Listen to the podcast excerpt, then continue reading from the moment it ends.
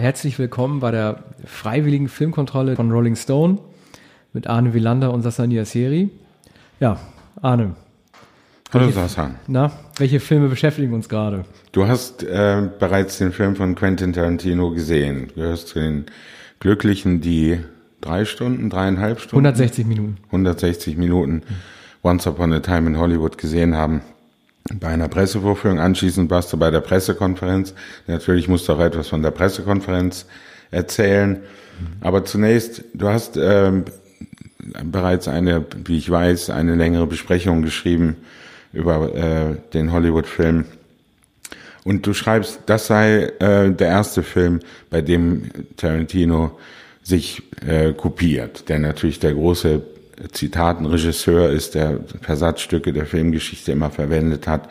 Und ähm, es ging auch immer darum, finde das Zitat, finde die Anspielung, finde die Szene in, im klassischen Kino bei Tarantino. Aber sag, was ähm, ist deine fundamentale Kritik an diesem Film, weshalb er kein vollständiges Vergnügen ist? Also, dass er sich beim Genre-Kino bedient hat oder bei seinen Vorbildern, also sei es im Martial Arts Kino wie für äh, Kill Bill oder schon im Western ähm, wie vielleicht weniger bei Django Unchained als äh, beim zweiten Kill Bill. Das ist alles tragbar. Das ist auch in Ordnung, wenn er äh, fremde Meister zitiert, weil er dadurch auch jüngeren Zuschauern nahebringt, was große Szenen im Kino gewesen sind. Was mich gestört hat, war tatsächlich, dass er bei sich selber sich bedient hat. Tarantino hat ja in der Pressekonferenz in Cannes ähm, als der Film seine Uraufführung hatte im Mai, alle Journalisten darum gebeten, möglichst nichts über das Ende zu spoilern. Wenn man ähm, Once Upon a Time in Hollywood gesehen hat, dann weiß man auch, dass es nötig gewesen ist, nichts über das Ende zu spoilern, weil es ein revisionistischer Film ist, der die Geschichte neu umschreibt. Das hat er nun nicht zum ersten Mal getan, das hat er bei äh, Glorious Bastards von 2009 schon mal gemacht, als er ein Märchen davon erzählt hat, dass es gelingt, Hitler, Goebbels und alle, die in der Hierarchie noch unter ihnen stehen, ähm, zu ermorden, ein Jahr vor Ende des Weltkriegs, also 1944. Und ohne zu viel verraten zu wollen über Once Upon a Time in Hollywood, den viele noch nicht gesehen haben, ist das eine Maßnahme der, also die Geschichtsumschreibung, die Revision eines schrecklichen Ereignisses, nämlich der Mensenmorde, eine Sache, die nicht nur früh im Film antizipierbar gewesen ist, sondern auch als Clou der Geschichte für mich keinen Reiz mehr ausgeübt hat. Mhm, weil es vorher schon bekannt ist. Das ist sozusagen die Prämisse des Films. Man ja, es, es erschließt sich, also dem aufmerksamen Zuschauer erschließt sich das einfach nach der Zeit, dass es irgendwas passieren muss, dass die Manson Family ihr Werk so nicht vollstrecken kann. Und ähm, selbst wenn man es nicht ahnt und überrascht ist durch das Ende, ist es doch ein Clou, der, der, den Tarantino schon mal gebracht hat. Und ich erwarte von ihm einfach mehr. Ich erwarte von ihm, dass er der Geschichte einen Spin gibt, die uns zum Nachdenken bringt und nicht einfach erklärt, dass die Manson Family bestimmte Dinge einfach nicht vollziehen konnte. Denn die Tatsache, das darf man halt auch nicht außer Acht lassen, ist, dass Charles Manson, äh, als er seine Kommune dazu bringen konnte, diese Morde zu vollstrecken und die das auch geschafft haben, dass dem natürlich auch eine Logistik und eine Planung vorangegangen ist, die diese Leute nicht als Idioten hat dastehen lassen, unabhängig davon, wie unmenschlich das gewesen ist, was sie getan haben. Once Upon a Time in Hollywood bedeutet ja im Titel schon an, dass sich um ein Märchen handelt, so wie Tarantino mehr oder weniger immer Märchen erzählt. Und ähm, hier ist es im, im Titel angelegt, also auch die Umschreibung der Geschichte. Er wollte natürlich nicht quasi dokumentarisch nachfilmen, was jeder schon weiß, was in Reportagen zu lesen war, was ständig repetiert mhm. wird, was jetzt zum sozusagen traurigen 50. Jahrestag noch einmal erzählt wurde, Gerade gestern habe ich es in Boulevardsendung im Fernsehen gesehen. Da wird es natürlich immer reduziert auf den dämonischen und mit intensivem Blick reinstarren in teuflischen Charles Manson, eine amerikanische Reporterin, die damals auch den Gerichtsprozess verfolgt hat, erzählte noch einmal, wie in welch teuflischen Blick äh, Manson auf dem ähm, Titelblatt von Live und, und Newsweek zu sehen war. Dann ähm, das, was als Harem bezeichnet wird, die Manson Family, die drei Frauen auf dem Weg zum Gerichtsprozess, das sind, sind natürlich die Bilder, die man damit verbindet. Dazu das Foto von äh, Sharon Tate und Polanski und, und diese Geschichte. Nun ist es so, ähm, ich habe da eine Besprechung gelesen, Sharon Tate äh, steht nicht im Zentrum des Films. Das sind DiCaprio und Brad Pitt, also ein alterner Schauspieler, ein Serienschauspieler, glaube ich, oder Film, mhm. schon Filmstar und dessen Stuntman, der von Brad Pitt gespielt wird. Pitt, also die vermeintlich kleinere mhm. Rolle. Wie äh, hast du das empfunden? Du hast äh, Pitt sehr gelobt für die Entscheidung und auch für seine Darstellung und mhm. für sein blendendes Aussehen. Ja. Brad Pitt befindet sich in dieser Rolle natürlich auch in seiner, wie man sagen würde, Comfort Zone oder deutsche Komfortzone. Er muss nichts machen, was man nicht von ihm sowieso erwartet hätte. Er ist ein sehr gut aussehender äh, Mann, äh, der zudem auch ein guter Schauspieler sein kann, wenn er sich Mühe gibt. Hier gibt er sich Mühe. Und er ist im Grunde genommen derjenige, der anders als der zweifelnde DiCaprio, der den wirklichen Star halt spielt und ähm, in der Umbruchszeit vom goldenen Hollywood ins New Hollywood nicht wirklich mit den neuen Realitäten klarkommt. Also er soll ja neuerdings in Italo-Western äh, in Europa besetzt werden, was er als großen Niederschlag empfindet. Ist Brad Pitt jemand, der die Ereignisse äh, dieses letzten großen Sommers, den die beiden haben, vor der ähm, Jahrzehntwende fast wie so ein, wie so ein lakonisch amüsanter Beobachter mitnimmt? Und man darf nicht vergessen, ohne zu viel spoilern zu wollen, dass er in wichtigen Szenen auch die Handlung tatsächlich vorantreibt. Also er ähm, trifft auf die Manson Family äh, auf der Ranch, äh, setzt die Domlin auseinander und er hat ein bemerkenswertes äh, Duell mit Bruce Lee. Über Sharon Tate habe ich mich dann doch sehr gewundert, weil Tarantino eigentlich bekannt dafür ist, eher starke äh, Frauenrollen zu inszenieren. Und diese Sharon Tate, gespielt von Margot Robbie in dem Film, halt ähm, so ein wenig äh, ähm, freudestrahlend durch die Szenerie irrlichtert, ohne einen tatsächlichen Beitrag zur Handlung zu haben. Ich habe jetzt in meiner Rezension geschrieben, dass es mit damit zu tun haben kann, dass Tarantino, als sie gestorben ist, erst sechs Jahre alt war und sie vor allen Dingen von Postern und ich glaube Wrecking Crew dem Film kannte und sie natürlich als Traumfrau dadurch idealisiert hat, weil er sie als Junge, der damals war, nicht wirklich erfassen und verstehen konnte. Das darf natürlich trotzdem kein Grund sein, eine Frau so darzustellen. Man weiß ja nahezu nichts über Sharon Tate. Man weiß etwas Biografisches, das wurde selten ausgeschmückt. Es waren nicht viele Filme, die sie bis dahin gedreht hatte. Man weiß, dass sie 1968 mit den Beatles, also zur selben Zeit wie die Beatles, im Ashram war beim ähm, Maharishi Yogi in Ah, das Indien. wusste ich zum Beispiel nicht. Das wusste sie Ja. nicht. Sie war dort ähm, mit ihrer Schwester, die Prudence heißt, und das ist die Prudence aus Dear Prudence. Das ist die Schwester von Sharon Tate? Ja, was ich John, gar nicht. ja, Also. Prudence. Okay. Und äh, John Lennon hat dann ein Lied über Prudence geschrieben, weil die nie ihre Hütte verlassen wollte und äh, Ja. deshalb Come Out äh, Tonight. Ja, da muss ich dich mal kurz zitieren. Äh, es gibt eine Anekdote, die du mal erzählt hast auf dem Weg zu unserem Festival im Rolling Stone Weekender, die ich sehr lustig fand und seitdem auch immer wieder zitiere. Äh, als die Beatles ähm, dann dieses Camp in Indien verlassen haben, hatte doch der Yogi gefragt, ja, wie kann das denn sein? Was ist denn los? Und dann hast du erzählt, dass Lennon gesagt hat, ja, wenn du wirklich so schlau bist, wie du sagst, dann weißt du ja, warum wir gehen. Das ist vielleicht die schönste Anekdote. äh, Habe ich bis heute nicht ja. vergessen, die Anekdote. Die fand ich sehr lustig. Es gibt äh, viele Anekdoten ähm, über Indien und den Maharishi und die Beatles, etwa auch, dass Ringo Starr sich die ähm, Donen, das Dosen ähm, Essen, Konservendosen aus England schicken ließ, weil das Essen, äh, Essen da nicht vertragen hat in Indien oder es nicht mochte. Und, und er brauchte also die, die wahrscheinlich Bohnen in, in der Dose aus, aus England dergleichen. Und der ist ja, glaube ich, zuerst auch abgereist und ähm, hat es sehr schnell aufgegeben.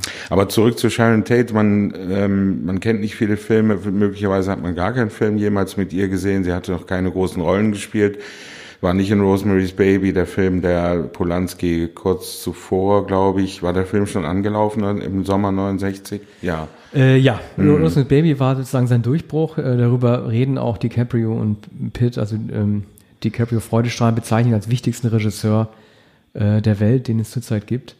Und äh, es schien klar, dass Polanski danach Karriere machen würde, was er auch getan hat, äh, unabhängig vom Tod seiner Frau. Ja, und äh, möglicherweise hätte sie dann in späteren Filmen Polanskis gespielt, vielleicht in Chinatown. Ja. Das ist, ist äh, steht alles dahin. Sie war 26 Jahre alt, glaube ich. Mm, Es ist also auch nicht der Film über ein Traumbild. Man, man wundert sich nur etwas darüber, dass Tarantino diese Frauenfigur nicht auch so ausgeführt hat, wie er Uma Thurman aus, ausgeführt hat in, in, in Kill Bill. Ihr hat er ja äh, beide Filme gewidmet. Pulp Fiction ist ein Film auch äh, der Uma Thurman. Ähm, Jackie Brown ist ein Film über eine Frau, die im Zentrum steht. Der Film heißt auch so, ist der Film von Pam Grier im Wesentlichen. Wahrscheinlich hat Tarantino einige der eindrücklichsten, charismatischsten Frauenfiguren überhaupt geschrieben. Dieser Film scheint aber zwei Männern gewidmet zu sein.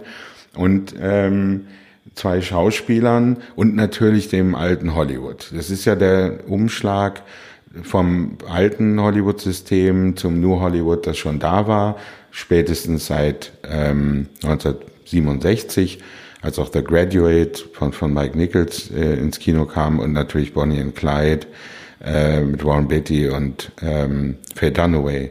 So, dieser Film zeigt aber nicht das neue Hollywood, zeigt nicht Peter Bogdanovich, die da auch schon irgendwo vorhandenen, mindestens Francis Coppola, Spielberg, George Lucas waren im Hintergrund und ähm, John Milius, der Drehbuchautor, später Regisseur, über den wir nachher auch noch sprechen werden, mhm. zu Apocalypse Now. So, das ist Tarantinos Angelegenheit nicht, sondern er zeigt auch mit der Spahn Ranch das äh, Gelände, auf dem Film Dreharbeiten stattfanden und das zum Zuhause der Manson Family geworden. Ja, das ist wirklich, also es hat mich wirklich sehr gewundert. Vielleicht hätte es den Rahmen des Films äh, gesprengt, wenn er die, diese Transition zwischen goldener Ära und New Hollywood gezeigt hätte. Er hat ein paar äh, Figuren eingebaut, aber hat bemerkenswerterweise wirklich nur die, die entweder den Wandel mitgemacht haben oder jenseits von Gut und Böse dieses Systems gearbeitet haben. Also Steve McQueen kommt in dem Film vor, gespielt von Damien Lewis, in einer Szene, die in der Playboy Villa spielt. McQueen ja einer derjenigen Schauspieler, über den wir später im Rahmen von Apocalypse Now auch noch auf jeden Fall reden müssen, der ähm, den Sprung geschafft hat. Er ist nie so ein Grübler geworden wie, wie jetzt Pacino oder Hoffmann, aber doch als Actionstar bis zu seinem Tod noch was zu sagen hatte. Er ist zu sehen, eine Szene sowohl in der Burt Reynolds mitspielt, als auch ein junger Schauspieler Burt Reynolds verkörpert, wurde rausgeschnitten bzw. nicht gedreht. Burt Reynolds verstarb ja kurz vor den Dreharbeiten und er sollte George Spahn spielen, den Besitzer der Spahn Ranch, wo die Kommune äh, gehaust hat. Wurde dann durch Bruce Dern ersetzt, äh, auch in einer sehr guten Rolle. Und äh, James Marston, der Schauspieler, sollte tatsächlich den jungen Burt Reynolds spielen, hat den auch gespielt, äh, wurde eigentlich dann rausgeschnitten. Ähm, Frage ist, warum? Vielleicht, weil äh, Tarantino nach dem Tod von Burt Reynolds ähm, nicht das Risiko eingehen wollte, ihn zweifelhaft darzustellen. Aber auch Burt Reynolds ist ja eine Hollywood-Figur, die in den 70ern und in den 80ern sehr groß gewesen ist, also bis zum, zumindest bis Mitte der 80er, aber nie einer gewesen ist, den auch nur dieser Wechsel ins New Hollywood auch nur ansatzweise tangiert hat. Also er hat natürlich bei John Borman mitgemacht, bei Deliverance, äh, den man theoretisch in die New Hollywood-Richtung packen könnte, aber er ist kein Star, den man assoziiert mit diesen anti Ja, Baumann war, war, natürlich sogar beim New Hollywood Kino und Außenseiter wiederum als Engländer, der ah, okay. ähm, mhm.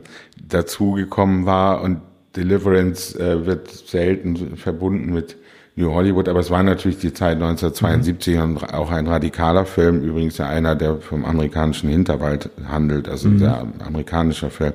Aber äh, Reynolds wurde dann ja die große äh, Action und ähm, Komödiengestalt der 70er Jahre. Highway ist die Hölle los. Ja, die Macho-Komödien, die, die, Dom der, der Slapstick auf, auf, auf dem, äh, auf der Autobahn. Ich habe den immer verwechselt immer wechseln mit dem Film mit Clint Eastwood, wo da so ein Orang-Utan in seinem Wagen, in seinem Auto drin. Das war aber ein anderer Film, oder? Ja, das ist ein anderer Film, aber es ist nicht der von Michael Cimino wahrscheinlich. Thunderbolt and Lightfoot, da fährt der Affe nicht mit. Nee, das ist, da fährt statt des Affen Jeff Bridges mit. Ja, ja. genau. Da fahren äh, Eastwood und äh, äh, Bridges mhm. zusammen. Mhm. Nun, Eastwood hat natürlich sehr viele Filme in den 70er Jahren gedreht, aber äh, für Slapstick-Komödien war nicht bekannt. Das, das leichtere Fach sozusagen hat Burt Reynolds ausgefüllt bis Anfang der 80er Jahre. Ja. Und dann waren auch diese äh, Highway-Filme, davon gab es ja mindestens äh, noch, noch zwei Fortsetzungen, glaube ich, mhm. ähm, auch nicht mehr erfolgreich. Ja, Reynolds hatte ja auch, ihm war ja, ihm fehlt ja auch das Gespür für PR später und für die Rollen, was sie ihm bedeuten können. Das ist ja bekannt, dass er sein Comeback hatte 98 mit Boogie Nights und dafür auch nominiert war von P.T. Anderson äh, als Pornoproduzent, beste Nebenrolle äh, für den Oscar nominiert gewesen ist und dann eine derart negative Kampagne gegen den Film gefahren hat, bevor er wusste, dass er nominiert werden würde, dass klar ist, dass er ihn später auch nicht mehr bekommen könnte. Also Reynolds hat ja auch sämtliches Gespür für ähm, seine eigene Karriere dann anscheinend verloren. Ein konservativer Schauspieler, zweifellos, der sich dann darüber wunderte, ähm, in welchem Film er mitgespielt hat, eben in ähm, äh, Boogie Nights von ja. Paul Thomas Anderson. Er muss aber das Drehbuch gelesen haben und er muss ja gewusst haben, dass er diesen Pornoproduzenten, mhm. der übrigens ja sehr sympathisch ähm, gezeigt wird. Ist der gute Vater der ja, Truppe. Ja, also auch souverän und, ähm, und es war ja auch ähm, Reynolds kein enormes Comeback, aber es wurde gewürdigt. Es war also mhm. von der Art, wie äh, Tarantino ältere Schauspieler, Stars von früher wieder ja. eingesetzt hat. Sogar Travolta zählte zu der Zeit von Pulp ja. Fiction natürlich Aber schon dazu. Gut, dass du das erwähnst, weil das ist eine Sache, die mich tatsächlich sehr gestört hat beim jetzigen Tarantino-Film.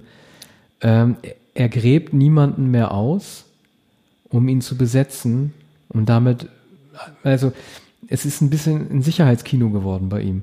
Er hat ja ähm, bei Jackie Brown mit Robert Forster und Pam Greer zwei, ja, man sagte mal vielleicht abgehalftert, das ist zu negativ, aber zwei Leute besetzt, auf die niemand mehr gewartet hatte. Und das immerhin in dem Film danach Pulp Fiction gekommen ist. Dann hat er in Pulp Fiction John Travolta wieder ausgegraben. Das hat er jetzt alles für Once Upon a Time in Hollywood nicht gemacht. Ich weiß nicht, ob das bedeutet, dass er einfach ähm, mit den größtmöglichen Stars das Geld für diesen sehr teuren Film wieder reinholen wollte oder ob es vielleicht in diesem Kontext nicht gepasst hätte. Aber ich unterstelle ihm, dass er inzwischen zu wenig Risiken eingeht. Er verpflichtet jetzt Stars äh, für Nebenrollen oder für jede kleine Nebenrolle einen Star, der aber sogar noch ein Star ist. Wobei man bei Al Pacino schon sagen kann, na, man weiß nicht mehr so genau, welche Filme er zuletzt gedreht hat. Ich erinnere mich an, an seine Rolle äh, des Produzenten Phil Spector. Der Film war, glaube ich, im Fernsehen äh, zu sehen. Den habe ich schon ganz vergessen. Stimmt. Das ist auch schon wieder vier oder fünf Jahre her. Aber Travolta als Gotti. Ja. Den auch keiner gesehen hat. Ja. Es gab vorher äh, viel Aufregung um diese Rolle äh, äh, als Phil Spector, mhm. auch um den Film, den David Mamet, glaube ich, gedreht hat und der dann aber ähm, im amerikanischen Privatfernsehen, glaube ich, gezeigt wurde, der schwer zu bekommen ist, auch auf DVD. Mhm. Und der dann auch gar keine Furore gemacht hat, auch nicht als äh, also die Furore hat vorher die Perücke von Al Pacino gemacht, mhm. die, diese große afroartige Perücke, die Frisur von Phil Spector in, in der späteren Zeit, für die Spector dann fast berühmter war als für seine Wall of Sound mhm. und die ähm, großartigen Platten, die er in den 60er Jahren gemacht hat. Ja, umso gruseliger äh, äh, sah er aus bei diesen Mugshots, bei denen die Perücke dann gefehlt hat, ne? diesen Gefängnisfotos. Ja, dafür, da wurde aus ihm das ja, Hutzelmännchen. Das war dann abermals äh, spektakulär und hat mhm. natürlich den Niedergang sozusagen bekräftigt. Ähm, aber Pacino ist ein Star, den man seit sieben, acht Jahren fast nur noch in Nebenrollen sieht oder in Filmen, in die so marginal sind, dass man ihn kaum noch wahrnimmt. Er wird, ist jetzt, glaube ich, ähm, in, demnächst in einem Film mit äh, De Niro wieder zu sehen. The Irishman. Mhm. Ja, beide waren ja nie nebeneinander zu sehen bis zu Heat von Michael Mann, also mhm. 1996, 95. Und danach gab es noch einen ähm, der so, ich weiß nicht mehr, wie der hieß, der ging zum Glück sehr schnell unter. Sie haben 2005 oder 2006 nochmal in einem zusammengespielt. Und na klar, ich meine, äh, De Niro ist ja auch ziemlich untergetaucht oder spielt eher in Filme, die man sofort vergisst. Ähm, wahrscheinlich ist da tatsächlich meine Braut, ihr Vater und ich dran schuld. Oder generell die Komödie bei De Niro, die ihm sehr viel Geld gebracht hat bei der er trotzdem so grumpy spielen konnte, wie er immer gespielt hat. Er musste praktisch nicht komödiantisch spielen. Er wirkte nur im Kontext mit Ben Stiller komödiantisch. Und dann wird er gemerkt haben, mit Komödien lässt sich leichter Geld verdienen, indem er einfach so weiterspielt, wie er bisher gespielt hat. Ja, ohne jede Herausforderung sozusagen. Mhm. Also schon die Rolle in, in, Jackie Brown ist natürlich so angelegt, dass er eigentlich nur den Schnauzbart braucht und den, den Mund verziehen muss. Mhm. Also die Oberlippe, die Unterlippe über die Oberlippe schieben muss und die ganze mhm. Zeit grimmig und dumpf aussehen muss. Mhm. Mehr hat er nicht getan und Tarantino hat wahrscheinlich genau das von ihm gefordert. Ja. Und ähm, er hat sozusagen geliefert und diese Figur fordert ja auch nichts mhm. anderes. Das ist der Witz. So wie ähm, so wie Bridget Fonda eben das Surfer Girl ist. Ja. Und die, die überragende Rolle und die, die so, sozusagen komplexe Figur ist natürlich Jackie Brown, ist Pam Greer und ist aber auch Robert Forster, ist auch ein Film über das Altern, äh, das äh, Robert Forster anrührend zeigt. Und der war nun wiederum ein Schauspieler, der immer ein, sozusagen B-Darsteller war, ähm, selten Hauptdarsteller in, in B-Movies mhm. und Nebendarsteller in größeren amerikanischen Filmen, aber jemand, mhm. äh, an den Tarantino sich aus den 70er Jahren erinnert ja. hat. Er hat äh, bei Disney äh, das Schwarze Loch, bei dem äh, er gilt ja als äh, der erste dunkle Disney-Film ähm, mit Maximilian Schell. Da hat er die Hauptrolle eines heldenhaften Kommandeuren gespielt und ich erinnere an seine großartige Leistung als äh, palästinensischer Terroristenchef in Delta Force mit Chuck Norris hm. in 86. Aber auch natürlich ein B-Movie. Ich finde halt bei Tarantino, was mich ähm, oder was ihm in die Hände spielt, ist, es gibt viele Rezensionen von Once Upon a Time in Hollywood, aber auch viele, die sich mit vermeintlichen Metaebenen ähm, beschäftigen. Und er profitiert derzeit ungemein von der Berichterstattung zum Film, die sich darum dreht, dass der Film angeblich nicht nur ein Kommentar sei über das wichtige 1969, in dem die goldene Ära durchs New Hollywood abgelöst wurde, sondern auch ein Kommentar ist zur heutigen Filmindustrie, in der große Filme immer unbedeutender werden und Streamings und das Heimvideo immer wichtiger wird, sozusagen das alte keinen Bestand mehr hat und das neue Oberflächliche alles wegspült. Ich finde, ich weiß nicht, wie siehst du das? Ich finde irgendwie die Zusammenhänge ein bisschen konstruiert zu sagen, dass Old Hollywood gut war, New Hollywood äh, problematisch ist und das Streaming als Äquivalent der Umwälzung heute das große Kinoereignis ablöst. Also das wirkt für mich wie so ein krummes Bild. Ich glaube nicht, dass Tarantino eine solche Kritik formulieren würde. Um ähm, zu erinnern an die letzte Szene von Carradine in Kill Bill 2, wenn er das Weißbrot schneidet, die Rinde, also das Sandwich mhm. äh, schneidet. Du hast, glaube ich, auch Bezug genommen ähm, auf, auf diese Szene, wenn, wenn er ähm, Superman im Unterschied zu anderen Superhelden mhm. erklärt, was der Unterschied ja. ist, das Superman verglichen mit Spider-Man und anderen, mhm. dass nämlich äh, bei, bei Superman die Verkleidung der eigentliche Superman ist. Mhm. Na, und also sein, äh, sein Umhang oder die Maskierung ist äh, der wahre Superman und die Verkleidung ist ähm, äh, Clark Kent, also die menschliche Inkarnation. Ja, und der Spott über den Menschen, weil äh, wer ist dieser Mensch Clark Kent in seiner Darstellung? Es ist ein tapsiger Typ. Einer, dem immer die Tür vor die Nase zufällt, der die Zeitung fallen lässt, der die Brille sich zurückdrückt, der unbedarft ist. Also der ganze Zynismus, den der Superman da äh, sozusagen in die Wiege legt, ist, dass wenn Superman schon beschließt, äh, sich zu verkleiden als Mensch, den Menschen dann als unglaublich schwach und naiv darstellt. Ja, und ähm, und Tarantinos Pointe ist, die er äh, Carradine in den äh, Mund legt, das ist die Kritik des Autors oder Supermans Kritik an der menschlichen Gesellschaft, ja. an der Verfasstheit der menschlichen mhm. Gesellschaft. Und ähm, ich äh, fand das immer eine verblüffende Pointe und hatte auch eine, über diese äh, Frage der Verkleidung nicht nachgedacht oder die, die äh, beiden Inkarnationen sozusagen, was bei Spider-Man natürlich offenkundig ist. Mm, und, und bei den allermeisten, ne, beim Silver Surfer könnte man wahrscheinlich sagen, naja, der Silver Surfer ist der Silver Surfer, der sich auch nie mehr verändert. Der ist dazu verdammt, auf dem Stimmt. Brett durchs, durchs All zu fliegen. Er wird immer silbern bleiben. Die meisten sind ja durch atomare Strahlen äh, verunstaltet worden, wie der Hulk und ähm, verändern aber ihr Wesen.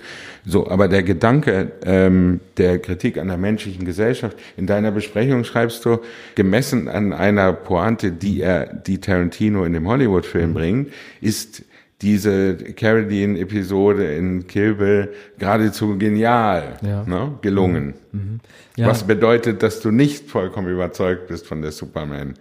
Ich weiß Episode also, am Ende des Films. Ich glaube, was mich am meisten äh, gewundert hatte, war die Struktur also das innerhalb dieser Küchenszene im Kontext im finalen Zusammentreffen zwischen Carradine und der Braut Uma Thurman, dass ähm, Carradine überhaupt eine Figur dargestellt hat, äh, diesen Samurai-Kämpfer, der sich äh, dieser Analogie überhaupt bedient. Ich glaube, das hatte mich einfach am meisten verblüfft und es wäre vielleicht eine Szene gewesen, die in einem anderen Film vielleicht besser aufgehoben wäre, als dass ähm, dieser ähm, äh, asiatische Schwertkämpfer, dieser pseudo-asiatische Schwertkämpfer tatsächlich die Philosophie seiner seiner geliebten Braut ähm, mit der einer Superheldin vergleicht. Aber der Gedanke Tarantinos an sich, erkannt zu haben, dass Superman das Muster umgedreht hat und als Verkleidung den Menschen gewählt hat, das ist natürlich schon toll. Also steht, das ist, äh, das ist schon erhaben über den Zweifel. Ich habe es in Kontext gesetzt zu der Szene, in der die Mensen-Mitglieder in Once Upon a Time in Hollywood begründen, warum es in Ordnung ist, Menschen überhaupt zu töten. Das begründen sie damit, dass Filmstars ja die dunklen Idole seien, die ihren Film selber und damit die Anleitung quasi mitliefern. Ich bin mir nicht genau klar, warum Tarantino das gedreht hat oder diese Szene eingebaut hat, ob er zeigen wollte, äh, dass die Mitglieder der Family keine sehr hellen Köpfe gewesen sind oder ob er tatsächlich zum Ausdruck bringen wollte, dass ähm, die Distanz in den 60er Jahren zwischen dem Hollywood-Geschehen und den echten Menschen so gering gewesen ist, dass man zu solchen äh, Fehlleitungen überhaupt in der Lage mhm. gewesen ist. Es ist ja ein läppisches und auch frivoles und auch unglaubwürdiges Argument. Eines, dass man tatsächlich von dumpfen, bornierten Menschen nur erwarten würde, die nachträglich ihren, ihre Terrorakte, die sie eigentlich aus anderen, eigentlich ohne Grund begehen, rechtfertigen wollen. Und ähm, das kann kaum der Grund gewesen sein, aber wir wissen ja fast nichts über die Motivation der Manson Family, der, der Frauen. Die haben das später ja auch nicht, nicht genau begründet. Also das Sozialneid könnte ein Grund sein, allgemeiner Wahnsinn könnte ein Grund sein. Ob er sie hineingeredet hat, weiß man nicht genau. Er hat er später gesagt, nun, das lag in ihrer eigenen Verantwortung. Ich habe ihnen nie einen Auftrag gegeben, aber ich bin kein Sonntagsschullehrer. Mhm. Bin nie, niemals Sonntagsschullehrer mhm. gewesen. Also natürlich muss die Suggestion mhm. enorm gewesen sein. Wir müssen unter seinem Bann gewesen sein. Bei ihm war es natürlich der Hass auf das Establishment, das ja auch verhindert hat, dass er ähm, irgendwo reüssierte und vor allem hat er als Musiker nicht reüssiert. Mhm. Eigentlich ist es die Geschichte eines erfolglosen Musikers, dessen Songs nicht angenommen wurden, dessen Songs nicht produziert wurden. Natürlich auch die äh, makabre äh, Tatsache, dass Terry Melcher, der Plattenproduzent, der Sohn von Doris Day, der wiederum ähm, mit Brian, mit Brian Wilson bekannt war und dessen Bruder Dennis Wilson von den Beach Boys, dass der Mansons Platten nicht produzieren wollte und der wohnte noch Wochen vor den Morden am Cielo Drive in genau dem Haus, mhm. in, in das äh, Sharon Tate und ähm, Polanski dann gezogen sind, ähm, was die Bande nicht wusste, als sie mhm. das Haus schließlich überfallen haben. Die, genau, sie wussten wahrscheinlich noch nicht mal, äh, wer dort wirklich gerade an, ansässig sein könnte, ob Sharon Tate überhaupt diejenige ist, die dann dort ist.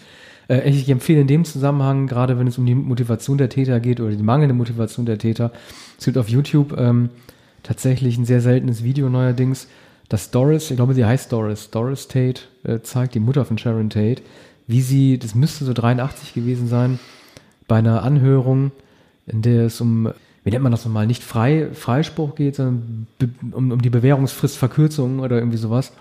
Auf Tex Watson trifft hm, vorzeitige Watson. Entlassung. Genau, die vorzeitige Entlassung. Ähm, Tex Watson war ja einer der drei äh, Täter der Manson äh, Family und gilt ja als der Anführer oder derjenige, der äh, die meisten Messerstiche verabreicht hat. Er sitzt dort äh, Sharon Tates Mutter Doris Tate gegenüber.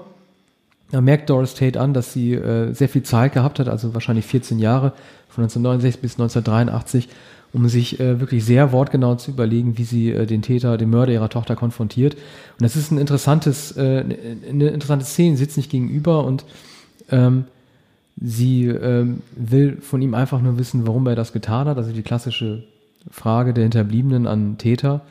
Und ähm, ich weiß nicht, ob sie überhaupt in seiner, ob er überhaupt diese Anhörung gehabt hat, um sie dafür rechtfertigen zu sollen oder zu müssen aber er wird da auch nur ähm, aus der Rückansicht gezeigt und auch äh, nickend und nicht, nicht wirklich beantwortend. Das heißt also, viele Fragen sind bis heute nicht geklärt und Tex Watson hat ja auch so eine wenig glaubwürdige, im Gefängnis wenig glaubwürdige Wendung zu so einem wiedergeborenen Christ oder sowas hingelegt. Er sitzt ja immer noch ein, sind ja alle äh, auf lebenslänglich verurteilt.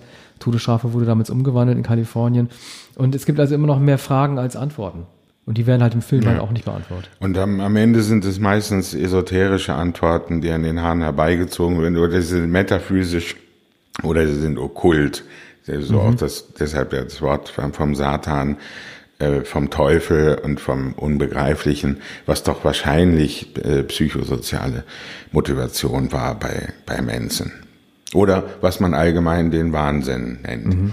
Und über einen Wahnsinn wollen wir nun auch sprechen über einen anderen Wahnsinn, den Wahnsinnsfilm Apocalypse Now, der beinahe Francis Coppola und die Crew in den Wahnsinn getrieben hätte, die beim äh, Hauptdarsteller Martin Sheen einen, einen Herzinfarkt ausgelöst hat, worauf er aber später die Dreharbeiten wieder aufgenommen hat. Äh, drei Monate später war er wieder am Set in den Philippinen. Wir sprechen über Apocalypse Now, weil es jetzt eine dritte Schnittfassung gibt, möglicherweise den Final Cut, eine etwas kürzere Fassung als Apocalypse Now Redux, der 2001 veröffentlicht wurde der Film kam, äh, wurde, äh, Apocalypse Now wurde zum ersten Mal in Cannes gezeigt, 1979, in einer noch nicht vollständigen Schnittfassung, hat den großen Preis äh, gewonnen, die Goldene Palme gewonnen, in, damals in Cannes. Und jetzt gibt es eine Fassung, die anders als Redux nicht 220, sondern glaube ich 180 Minuten lang ja, ist. Genau, die, die mittellange Fassung. Die mittlere, das mittlere Apocalypse Now. Genau und Coppola schneidet ja auch immer zu den Paten um. Er hat die Doppelhelix aufgelöst und hat eine integrierte Fassung, eine lineare, chronologische Fassung Leider, ja. fürs Fernsehen also, veröffentlicht. Das war nicht ja, überzeugend. Das war nicht überzeugend, nein. Man, man hat es dann im, im, im Fernsehen gesehen, hat es wieder vergessen. Ich mhm. glaube, auf DVD gibt es auch diese Version mhm. neben ähm, so vielen anderen Editionen äh, vom Paten. Nun ähm, ist wahrscheinlich auch die neue Schnittfassung keine Umdeutung. Diese französische Kolonial-Episode aus dem 19. Ähm, Jahrhundert ist nicht mehr enthalten. Äh, habe ich gehört, denn ich habe diese Fassung noch nicht gesehen. Hast du diese jetzt wieder verkürzte Fassung schon gesehen? Nein, ich bin mir auch nicht sicher, ob ich Lust habe, sie zu sehen, weil die wird sicherlich großartig sein, aber ich bin immer ein Fan der, ähm, der Annahme gewesen, je länger, desto besser. Also ich äh, gucke am liebsten äh, jeden Film, den es gibt in seiner längsten Version, weil wenn ein Film gut ist, in der kurzen Version, kann er in den meisten Fällen, finde ich, in der längeren Version gar nicht schwächer sein. Was mich bei Apocalypse äh, Now wundert, ich würde gerne mal deine Meinung dazu hören, ist, also die Welt hat sehr lange gebraucht, um diesen Film zu würdigen. Ähm, wenn man an die großen Vietnam-Filme gedacht hat, hat man oft an andere gedacht. Man hat an Deer Hunter gedacht, die durch die Hölle gehen, weil er gezeigt hat, wie Menschen zu Hause mit dem Trauma umgehen müssen. Platoon war der große Oscar-Film mit klaren Gut- und Böse-Zuschreibungen, äh, Barnes und Elias. Ähm, Full Metal Jacket war halt der Kubrick-Film, äh, der sowieso über alle Zweifel erhaben gewesen ist, weil er von Kubrick gewesen ist, nach öffentlicher Meinung. Heute würde man sagen, ähm, der bedeutendste Vietnam-Film war Apocalypse Now, auch wegen seiner psychedelischen Ebene, die halt für die Geistesverfassung steht. Welchen Stellenwert hat er für dich und würdest du auch sagen, oder warum glaubst du, hat der Film so lange gebraucht, um seine Wirkung zu erzielen? Ja, er galt ja äh, nicht nur als megal megalomanisches Projekt, was er ja auch war, als, als unvollendeter Film, weil er eben in, in weil er so lange brauchte. Das hieß dann natürlich ähm, noch während der Dreharbeiten, die in ein ähm, dankbares Futter waren für die amerikanische, für die Weltpresse, für die Filmpresse. Es gab immer Bulletins und Zustands Meldungen über die Dreharbeiten auf den Philippinen im Wesentlichen. Mehr Zustandsmeldungen als Dailies wahrscheinlich. Ja, genau. Dailies äh, auch, aber so nach 100 Tagen wurde, man sieht das in, in, in dem Film Hearts of Darkness. Ich muss ganz kurz dazwischenfunken, tut mir leid. Dailies, mir ist eine Sache kurz eingefallen, die ich erwähnen muss. Gleich reden wir weiter. Dailies, ich habe in der Empire Filmmagazin einen tollen Bericht über Der Weiße Hai 2, Jaws 2. Und äh, die Dreharbeiten waren sehr chaotisch. Der erste Regisseur wurde entlassen, unter anderem, auch deshalb, ich weiß ja nicht mehr, wie er hieß, weil man sich die Dailies angeguckt hat und gesehen hat, dass in fundamentalen Aufnahmen die Schauspieler auf dem Hals abgeschnitten waren. Mhm. Also das sind Sachen, die Alle. sieht man in den Dailies. Ja. ja. das sieht man in den ja. Dailies. Okay. Aber nicht nach dem Hai-Angriff, sondern schon davor. Schon vorher, ja, genau. Noch, also nicht als sie noch an Land, von der Kamera ja, herumliefen oder genau. noch an Bord waren. So, entschuldige ja, jetzt. Also äh, Daily ist auch gar kein so, so bekannter Begriff, aber das mhm. ist, sind natürlich die, ähm, das ist das Gesicht, das äh, Filmmaterial, das Gesichtet wird am Ende eines mhm. Tages sozusagen, was dann an, angeschaut wird, ne, was geschafft wurde am Tag. Und ähm, zweifellos hat Coppola sich das immer angesehen, aber oft gab es nichts zu sehen. Ein Taifun hat, hat die Sets zerstört, mindestens einmal ähm, dann Martin Schiens Herzinfarkt, die waren von Anfang an hinter dem Drehplan. Also 17 Wochen waren geplant und ähm, es wurde dann ähm, der hundertste Drehtag gefeiert. Da war man schon etwas niedriger gestimmt, da waren also drei Monate vorbei. Dann ähm, musste drei Monate um Martin Sheen, der ähm, per Helikopter ins Krankenhaus gebracht wurde, nach Amerika herumgedreht werden, weil er nicht als zentrale Figur nicht zur Verfügung stand. Also wurde irgendwas auf diesem Kanonenpatrouillenboot gedreht, äh, alles was überhaupt drehbar war in den drei Monaten, bis er zurückkam. So fielen sie weiter hinter den Plan. Man sieht in Hearts of Darkness und das dabei ist, ist er ja schon, Entschuldigung, dabei ist er ja schon in fast jeder Szene zu sehen. Ne? Also wenn ja. man sozusagen ohne ihn weiterdrehen muss, man kann ja nur Atmo-Aufnahmen machen. Es gibt ja. ja eigentlich kaum eine Szene, in, Gibt es überhaupt irgendeine Szene, in der er nicht zu sehen ist? Auf dem Patrouillenboot kaum. Also es gibt natürlich Nahaufnahmen und er wurde auf dem Patrouillenboot gedubelt und dann von hinten gezeigt. Okay. Also wenn mhm. die anderen vier Soldaten gezeigt werden, dann ist er entweder nicht zu sehen oder ähm, jemand äh, stellt ihn sozusagen da und dann, dann ist er von, mhm. äh, nur von hinten zu sehen. Ähm, es fährt ja, ähm, es fahren ja noch vier andere mit, die auch übrigens äh, während der Dreharbeiten, wie sie später freimütig, wahrscheinlich auch damals schon freimütig zugaben, äh, Drogen genommen haben, was ja auch den Rollen, die sie, äh, den, den Männern, die sie dargestellt haben, entsprach. Lawrence Fishburne, 19 Jahre ja, alt. Ja, genau. Lawrence Fishburne am Ende der Dreharbeiten 1978 oder sogar 79 schon, 19 Jahre alt. Vorher war er noch ähm, 16 oder 17 Jahre alt, als die Dreharbeiten be äh, begonnen hatten. Also der, auch der, der jüngste Schauspieler, da später ja äh, eine Weile berühmter Schauspieler, der, man, wie man meinen sollte, etwas zu jung war. Natürlich gab es ähm, 18-jährige, 19-jährige Soldaten in Vietnam. Also es waren jedenfalls desaströse Dreharbeiten, die auf den Philippinen stattgefunden haben, vor allem weil die, der philippinische Präsident den Einsatz von Militärhubschraubern, sämtlicher Militärhubschrauber der, der philippinischen Streitkräfte mhm. erlaubt hatte. Mhm. Aber im Norden des Landes gab es Aufstände von Rebellen und in, wann immer da Aufstände waren, mussten die Hubschrauber in einer anderen Mission äh, sich, äh, mussten in den Norden fliegen. Und ähm, wenn die Aufstände dann wieder niedergeschlagen worden waren oder der Einsatz vorbei war, dann kehrten die äh, Hubschrauber zurück, um bei Coppola wieder Apocalypse Now zu drehen. Haben denn die philippinischen Piloten dann auch die Hubschrauber gesteuert oder hatte? Ja. Weil ich frage mich, frage mich immer, ich finde eine der, der größten äh, Szenen überhaupt des Kinos ist ja die, die kurz vor der ähm, Napalm am Morgen Bombardierungsszene stattfindet, als in einem One-Take ungefähr 20 verschiedene Hubschrauber permanent durchs, durchs Bild fliegen während unten äh, Duval als, als Colonel ähm, oder als General halt seine Anweisungen gibt. Und ich frage mich ja, wie Coppola das gedreht haben kann, dass er, dass er mit allen per Funk verbunden gewesen ist, weil nachher stoßen Hubschrauber zusammen. Oder wie bringt man die alle ins Bild? Das sind Szenen, muss man auch würdigen, die man heute nicht mehr hat ja. einfach. Das ist eine gigantische ja. Regieleistung gewesen, das Geschehen am Boden zu kontrollieren, der sprechenden Darsteller, als auch der Himmelsobjekte, ja. die sich in die Quere kommen dürfen. Das war eine enorme choreografische Leistung. Unfassbar. Sicher gab es Experten für, für Sprengstoff und auch für diese Flugeinsätze, aber genau, es musste natürlich es gab ja auch mit den noch Piloten. Explosionen im Bild, ja. hinten und vorne. Ja. Also das war, das, es war auch eine sehr große, teure Crew, ähm, die das ins Bild gesetzt hat. Und eben deshalb glaube ich, diese Leistung wurde, wird heute stärker noch gewürdigt als damals. Damals ähm, hat man sicher auch das Eindrucksvolle äh, gesehen. Goldene Palme von Cannes war, war ja auch eine hohe Auszeichnung. Aber der Film wurde in Europa offenbar mehr geschätzt als in den USA, denn die erwarteten Oscars gab es nicht. Es gab einige Oscars, es gab nicht die großen Oscars für den Film, mhm. die aber Coppola freilich auch schon bekommen hatte für den Paten, für den Paten 2, dann vor allem. Und ähm, möglicherweise dachten sie auch, na, der braucht jetzt nicht noch mehr Oscars, der ja, wird, wird ja noch größenwahnsinniger. Also ich, ich wüsste gar nicht, wer außer Hitchcock, muss man für auch mal sagen, so eine beeindruckende äh, Viererstrecke gemacht hat. Parte 1, The Conversation, Parte 2, Apocalypse Now.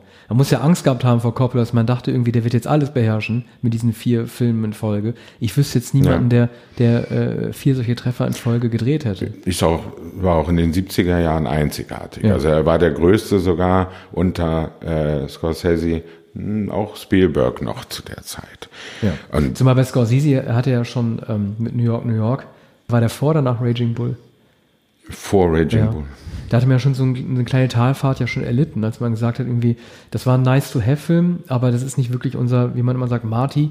Ähm, das, also das Material, das, das man sich von ihm vorgestellt hätte. Das Auch ein desaströser Film, Dreharbeiten desaströs, ähm, wurde katastrophal aufgenommen von der Kritik.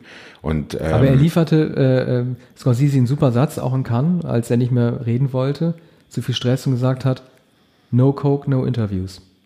Ja. Also nach dem Motto, wenn er seinen Stoff nicht Ja, kriegt, hat ja. er auch keinen Bock mehr auf die Promo. Das war auch schon das Problem während der Dreharbeiten, wie auch die, die Produzentin Weintraub, äh, die, die selbst schwer abhängig war, mit der, glaube ich, eine Affäre hatte und die immer mit dem, dem Plastikbeutel da herumlief als Produzentin des Films und, und ihn damit versorgt hat, weil er auch nicht drehen konnte, ohne, ähm, dass sich wahrscheinlich geweigert hätte zu drehen, wenn nicht das Kokain immer im Beutel da gewesen wäre.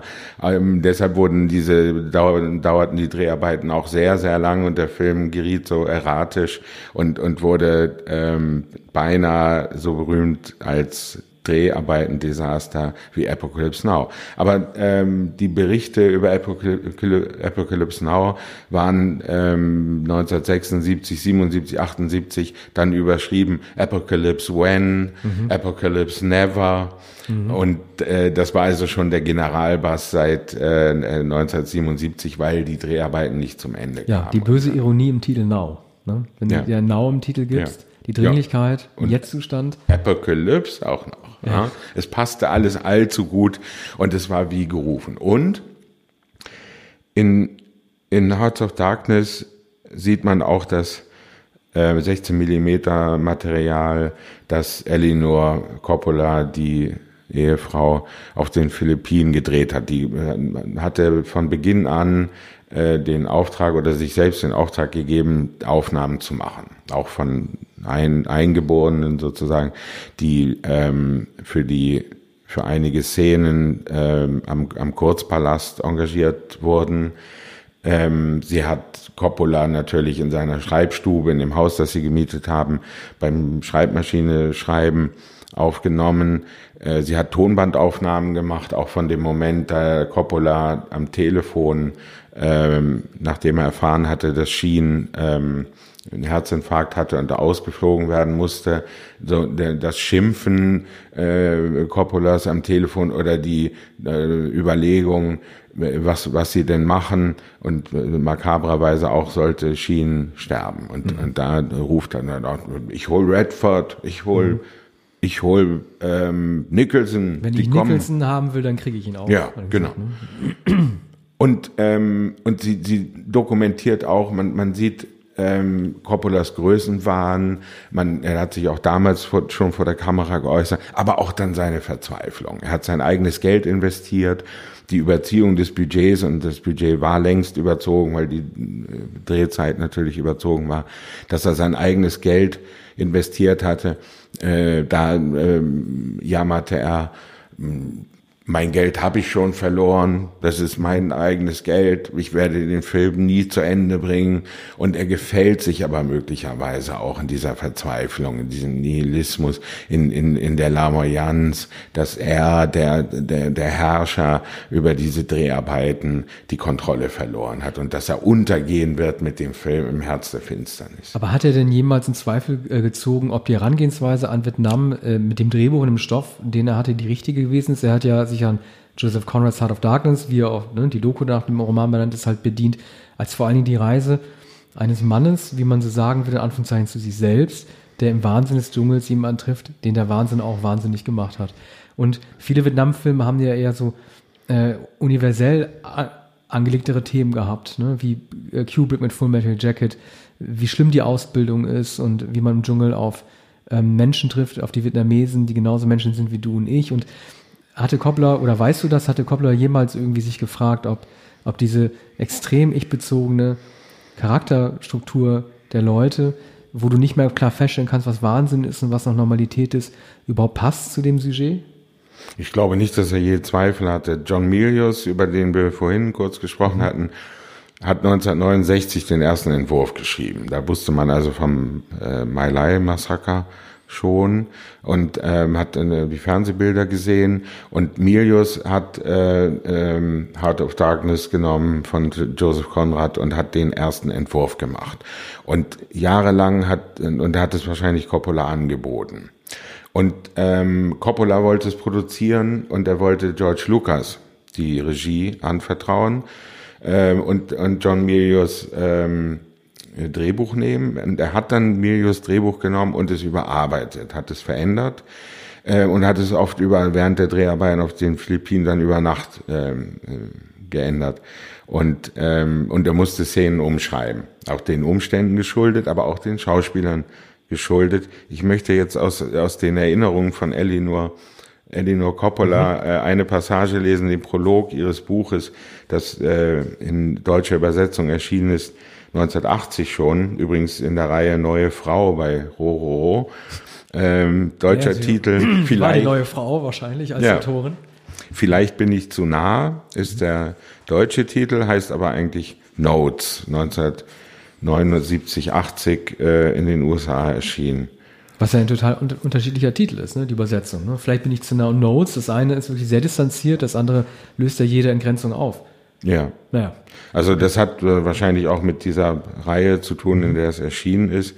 Es gibt natürlich ähm, diese, diesen Satz, vielleicht bin ich zu nah, diese Überlegung, okay. zweifellos war sie mhm. zu nah. Aber wäre sie nicht zu nah gewesen, hätten wir nicht den Dokumentarfilm mhm. Hearts of Darkness und hätten nicht diese äh, diesen Band Notizen, das sind 250 Seiten Wahnsinn. über die Dreharbeiten zu Apocalypse Now. Okay. Im Prolog schildert sie, wie ähm, ihr Mann Francis die Hauptrollen besetzen will. Also Kurt oder Kurz und Willard, äh, das ist der Soldat, der auf die Reise geschickt wird, auf die Suche nach dem verschollenen Colonel Kurz, der von dem gesagt wird, ähm, dass er sozusagen desertiert sei und ähm, eine Schreckensherrschaft im Dschungel führe und ähm, eigentlich getötet werden muss. Nicht, nicht mehr zurückgeholt, sondern eigentlich terminiert werden muss.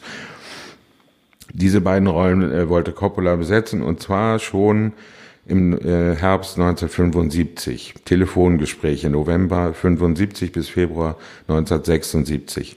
Steve McQueen sagt, das Drehbuch sei großartig, aber die Rolle des Willard sei nicht so recht passend für ihn. Francis sagt, er will nach Malibu hinunterkommen und darüber reden, wie er die Rolle für ihn umschreiben kann. Zehn Tage später. Steve McQueen sagt, die Rolle liegt ihm jetzt viel mehr. Das Drehbuch ist wirklich gut, aber er kann im Grunde nicht für 17 Wochen ins Ausland gehen, weil Ailey, Ailey McGraw, äh, äh, mit der er zusammen war zu der Zeit, ihren Sohn nicht ins Ausland mitnehmen kann und seinen Sohn vor dem Highschool-Abschluss steht. Am nächsten Tag. Francis ruft Brando an, er geht nicht ans Telefon. Francis spricht mit Brandos Agent, der sagt, er sei nicht an einer Rolle interessiert und wolle nicht drüber reden. Am selben Tag. Francis spricht mit Al Pacino, sagt, er schickt ihm das Drehbuch, redet über einen interessanten neuen Ansatz, die Figur zu interpretieren. Später. Al hat das Drehbuch gelesen und redet stundenlang über die Rolle des Willard, was für ein großartiges Skript das ist. Wie er die Rolle sieht, kommt aber schließlich zu der Einsicht, dass er sie nicht übernehmen kann, weil er 17 Wochen im Dschungel nicht durchstehen würde. Sie erinnern sich daran, wie krank Al in den paar Wochen Dreharbeiten zu der Pate 2 in der Dominikanischen Republik wurde. Francis spricht mit McQueens Agent und bietet ihm die Rolle des Kurtz an, die nur drei Wochen in Anspruch nimmt. McQueens Agent sagt, dass Steve das macht, aber dass er genauso viel Geld will wie für die 17-Wochen-Rolle, drei Millionen Dollar, weil es durch die Auslandseinnahmen des Films ja wieder reinkommt. Francis ruft Jimmy Kahn an, James Kahn, bietet ihm die Rolle des Willard an, 17 Wochen für 1,25 Millionen Dollar. Jimmys Agent sagt, er will 2 Millionen. Francis bietet Jimmys Agent erneut 1,25 Millionen. Jimmy lehnt ab, sagt außerdem, seine Frau sei schwanger und wolle das Baby nicht auf den Philippinen bekommen. Francis bietet die Willard-Rolle Jack Nicholsons Agent an. Der Agent lehnt sie für Jack ab, weil Jack bei einem Film selbst Regie führt und sich die Drehtermine überschneiden. Francis ruft Robert Redford an. Er hat das Drehbuch endlich gelesen und findet es großartig. Die Kurtz-Rolle gefällt ihm, aber die Willard-Rolle kommt für ihn nicht in Frage, weil sein Film noch nicht fertig ist und er seiner Familie versprochen hat, dass er in diesem Jahr nicht mehr für längere Zeit im Ausland dreht. Francis zieht sein Angebot an McQueen zurück. Francis telefoniert mit Nicholsons Agent und bietet ihm die Rolle des Kurtz an. Francis spricht mit einem Besetzungsagenten, der unbekannte Schauspieler in New York für die Willard-Rolle versprechen lassen soll, vorsprechen lassen soll. Jack Nicholsons Agent ruft zurück, Jack, Jack lehnt die Kurtz-Rolle ab. Ja. Es ist irre. Ich habe die ganze Zeit versucht, mir bildlich vorzustellen, wie die ganzen Stars, die du genannt hast, Redford, Kahn, McQueen, äh, gewirkt hätten in den jeweiligen Rollen, die dann Sheen und Marlon Brando letzten Endes dann eingenommen haben. Ähm, es hätte den Film äh, massiv verändert. Natürlich hätte diejenige Person, die äh, Kurtz gespielt hätte, weniger Aufwand betreiben müssen als letzten Endes vier Monate im Dschungel mit Martin Sheen. Aber hättest du dir äh, James Kahn und McQueen als äh, Kurtz vorstellen können? Das wäre eine viel körperlichere Art der Auseinandersetzung zwischen diesen beiden Soldaten geworden, als letzten Endes dann Sheen äh, gegen den massigen, im Schatten gehaltenen Brando, der fast so eine mythische Figur im Film ist. Ja, und, und äh, Coppola hatte sich äh, Brando auch anders vorgestellt. Vielmehr hatte mhm. sich Kurtz anders vorgestellt. Ja. Ähm, in, in Heart of Darkness von Joseph Conrad ist, ist äh, Kurtz, heißt glaube ich auch Kurtz, ist diese verschollene Gestalt ein Einsiedler, ein alter, äh, hagerer, ähm, Mann, der äh, auch kränklich ist. Also von ganz anderer Art, als Brando ihn schließlich dargestellt hat. Und als, als sie sich dann einig geworden waren und Brando äh, zugesagt hatte, die Rolle zu spielen und dann zu den Philippinen kam, er war ja nur für drei Wochen vorgesehen für, für das Ende des Films. Da war Coppola entsetzt darüber, wie schwergewichtig äh, Brando war. Er hatte ihn eine Weile nicht gesehen, seit dem ersten Paten vermutlich nicht. Mhm. Ähm, also zwei, drei Jahre, na, schon drei, vier Jahre vorher.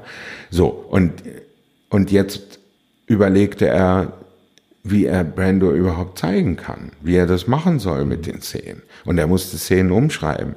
Und laut Eleanor äh, Coppola war es Brando auch selbst peinlich. Er wollte so nicht auf der Leinwand zu sehen sein. Er wollte so nicht gef äh, gefilmt werden. Ja, man hat ihn und selten, deshalb das Halbdunkel. Genau, man hat ihn selten beim Laufen gezeigt. Also meistens sind die Leute zu ihm gekommen. Also Sheen als äh, Williard ist äh, zu ihm gekommen.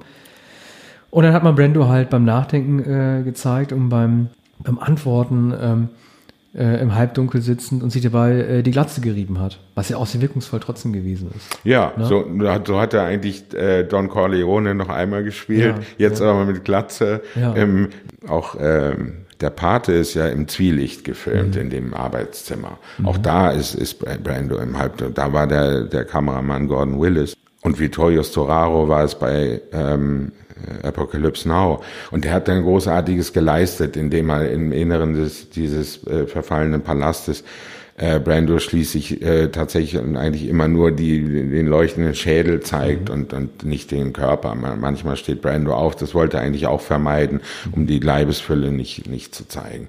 Also es gab viele Zufälle. Dennis Hopper äh, äh, kam hinzu zu den Dreharbeiten, mhm. hatte das Drehbuch nicht gelesen. Brando übrigens hat das Drehbuch auch nicht gelesen, wie man in Hearts of Darkness mhm. sieht und, und Coppola forderte ihn dazu auf, wenigstens am Vortag immer die Szene mhm. zu lesen gewesen.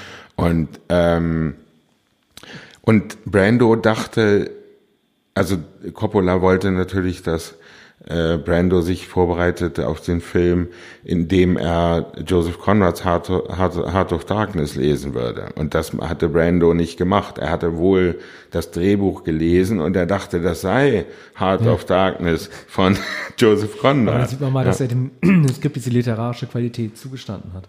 Ja. Ich, ich, ich meine, äh, ich finde es halt so, so toll, dass wenn man anguckt, wenn man mal Hopper, Dennis Hopper und Brando mal vergleicht, was aus beiden nach diesem Film geworden ist. Also ähm, Brando äh, muss ja anscheinend so genervt gewesen sein von diesen Dreharbeiten und zu denen von Superman, wo er für fünf Minuten Auftrittszeit auch noch, auch noch mal eine Million bekommen hatte, dass er nachher, glaube ich, keinen wirklich tollen Film mehr gedreht hat. Er hat mit Johnny Depp nochmal Don Juan de Marco gedreht und einen mit De Niro nochmal, wo er sich, glaube ich, über den Regisseur Frank Oz aufgeregt hatte. Miss Aber, Piggy.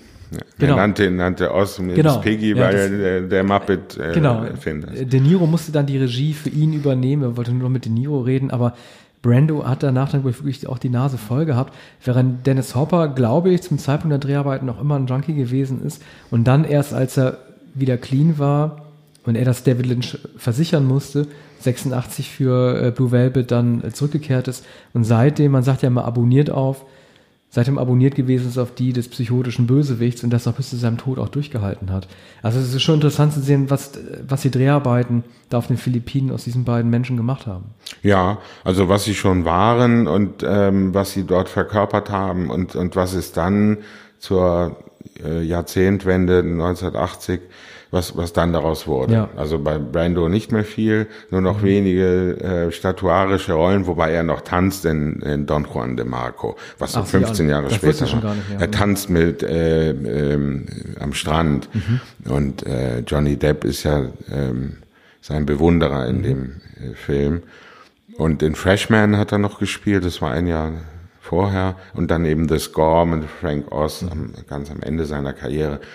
Also jeder Auftritt Brandos war dann zwar ein besonderer Auftritt, weil man sagt, hm, Brando spielt noch einmal, aber es waren natürlich keine entscheidenden Rollen mehr, sondern das Ereignis war, dass er überhaupt im Sitzen oder im Stehen noch einige äh, Sätze aufsagte. Er hat sich das mit den Oscars schon angekündigt. Er hatte ja, ähm, was in die Geschichte angegangen ist, seinen Paten Oscar abgegeben, er verweigert.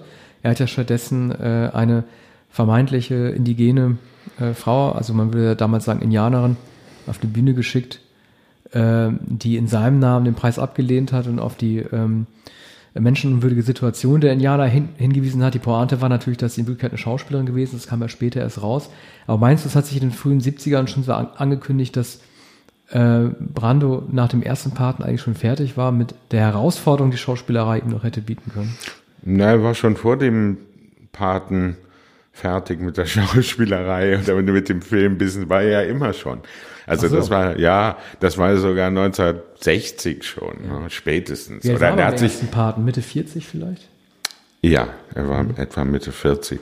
Ich glaube 47, als er äh, den letzten Tango gedreht hat, dann ein Jahr später. Den gab's ja auch noch, stimmt. Mm, ja, mhm. der, der letzte Tango war ja noch einmal äh, ein Triumph mhm. und ähm, und zugleich der, der letzte, auch sein letzter großer Tango als Schauspieler.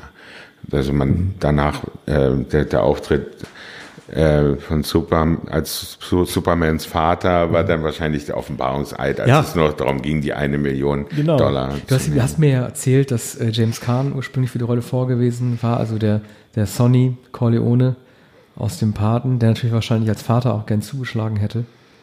Ähm, aber da sieht man auch mal, dass Coppola letzten, auch, letzten Endes auch am liebsten mit seinem Ensemble zusammengearbeitet hätte, das ihm schon vertraut gewesen ist. Ja, natürlich. Und es, für die Besetzung hat er aber nicht nur die ins Feld äh, geführt, die er äh, beim Paten besetzt hatte, beim ersten und beim zweiten, wenn nicht bei früheren Filmen, sondern eben nahezu jeden Schauspieler, der irgendwie äh, in Frage kam, der populär war, der zur Verfügung stand und der nicht zu teuer war. Also er hat Jack Nicholson, mit dem er äh, keinen Film gedreht hatte, ebenso wie Robert Redford ins Auge gefasst, mhm. neben James Caan. Und zwar für beide Rollen. Das mhm. zeigt natürlich die Beliebigkeit vollkommen unterschiedlicher Rollen. Colonel Kurtz mhm, und der stimmt. Mann, der geschickt wird, um ihn umzubringen oder ne, lebend, äh, tot oder lebendig zu, zurückzubringen. Äh, Willard, ähm, vollkommen gleichgültig. Steve McQueen kann beide spielen, Jack Nicholson kann beide spielen, Al Pacino kann beide spielen. Mhm. Al Pacino war auch noch in keinem Film von ähm, Coppola, aber bei Sidney Lumet gerade vorher in äh, Dog Day Afternoon und ähm, war nur auch ein großer Star. Aber so Coppola glaubte natürlich und wahrscheinlich zu Recht, er könnte alle bekommen, aber natürlich ähm, nicht für Auslandsdreh, allein schon Auslandsdreharbeiten. Ja, 17 muss, Wochen genau, im Ausland. 17 Wochen auf den Philippinen, einem sehr unsicheren Land äh, bei dem die medizinische Versorgung, die Essensversorgung auch bei weitem nicht so gut ist, wie man es heute erwarten würde. Ich kann mir schon vorstellen, dass Redford da einfach keine Lust drauf hatte. Ja, und Redford hat gerade an All the President's Men gearbeitet, mhm. wahrscheinlich. Oder was meint er mit seinem eigenen ja. Film? Regie Nicholson hat er damals noch nicht geführt. wahrscheinlich gerade beendet, ne? Ja. Er ist dann vor sein eigenes, äh, seine eigene Herausforderung 79 dann ja mit Kubrick, äh, auf Kubrick gestoßen, äh, die langen Dreharbeiten für Shining die natürlich trotzdem wahrscheinlich sehr viel angenehmer gewesen sein müssen, als die Vorstellung, äh, am Sumpffieber ähm, in Fernost zu verbringen. Ja, man weiß wahrscheinlich zu wenig über die Bequemlichkeit oder Unbequemlichkeit von Hollywood-Schauspielern oder man nimmt an, äh, weil ja immer die Rede ist von Extremdarstellungen, von Herausforderungen, von Risiken, von äh, körperlichen Veränderungen. Sie tun alles für die Rolle. Bei De Niro natürlich äh, Raging Bull und, und gibt ja. einige, einige andere Beispiele. Method Actor. Ne? Und das ähm, weiß man ja von El Pacino auch. Redford hat sich nie für einen solchen gehalten. Nicholson auch eher alte Schule. Mhm. Aber ähm, Darsteller, die sich äh, der, der, der Methode verbunden fühlen, für die ist es, sind, sind ja solche Herausforderungen eigentlich ähm, geradezu die Voraussetzungen mhm. für ihre Arbeit. Und, ja. und Pacino ja. hätte vielleicht schon vor ähm, der Duft der ja. Frauen einen Oscar gewonnen. Man muss mal ganz praktikabel rangehen. Äh, ich weiß nicht, ob Brando als letzter hinzugestoßen ist, als in Darstellerriege oder als einer der ersten, aber wenn man weiß, dass Brando dabei ist und im Dschungel dreht, und äh, dort vielleicht keinen Trailer hat, in dem man sich zurückziehen kann, sondern davon ausgehen muss, dass eine Diva wie er als letzter ans Set kommt mit Verspätung, dann hat man vielleicht auch ganz praktisch gedacht, auch keine Lust, da die ganze Zeit in der Sonne zu schmoren und äh, die Eitelkeiten des Co-Stars zu ertragen. Das sind so Sachen, die man sich vielleicht oft gar nicht vorstellen kann, welche, äh, äh, mit welchen Machtverhältnissen dort auch zum Ausdruck gebracht wird, wie viel man wert ist und wie viel nicht und wie viel man andere äh, quälen lassen kann. Vielleicht hatten auch, ich weiß nicht, wann Brando dabei war, ob er äh, sehr spät in der Planungsphase erst nach Sheen gekommen ist oder nicht, aber die Konstellation Sheen und Brando deutet natürlich auch darauf hin, dass man mit Sheen jemanden hatte, der damals noch kein großer Name gewesen ist und viel mehr hat erdulden müssen, als es vielleicht die Konstellation Redford-Brando ermöglicht ja. hätte. Ne? Ich glaube, ähm, Brando hat wahrscheinlich die zwei Millionen bekommen, die James Kahn wahrscheinlich nicht, also die Kahn ja nicht bekommen sollte. Mhm. Es sollten ja 1,25 Millionen sein. Aber Brando reichte das vielleicht auch. Vielleicht hat Brando auch. Jedenfalls hat er das Geld genommen und dann war äh, später war er dann noch Supermans Vater ich glaube, Superman erschien dann noch vor Apocalypse Now. Ne? 78 erschien der Superman-Film genau, und erst 79 dann Apocalypse ja. Now. Und äh, seitdem wurde er größer und größer mhm. und größer.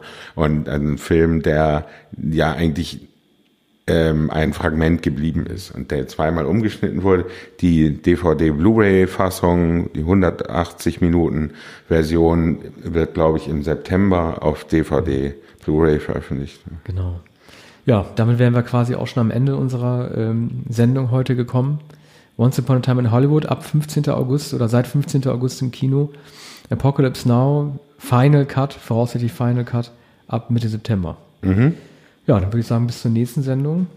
Bis dann. Bis bald. Tschüss.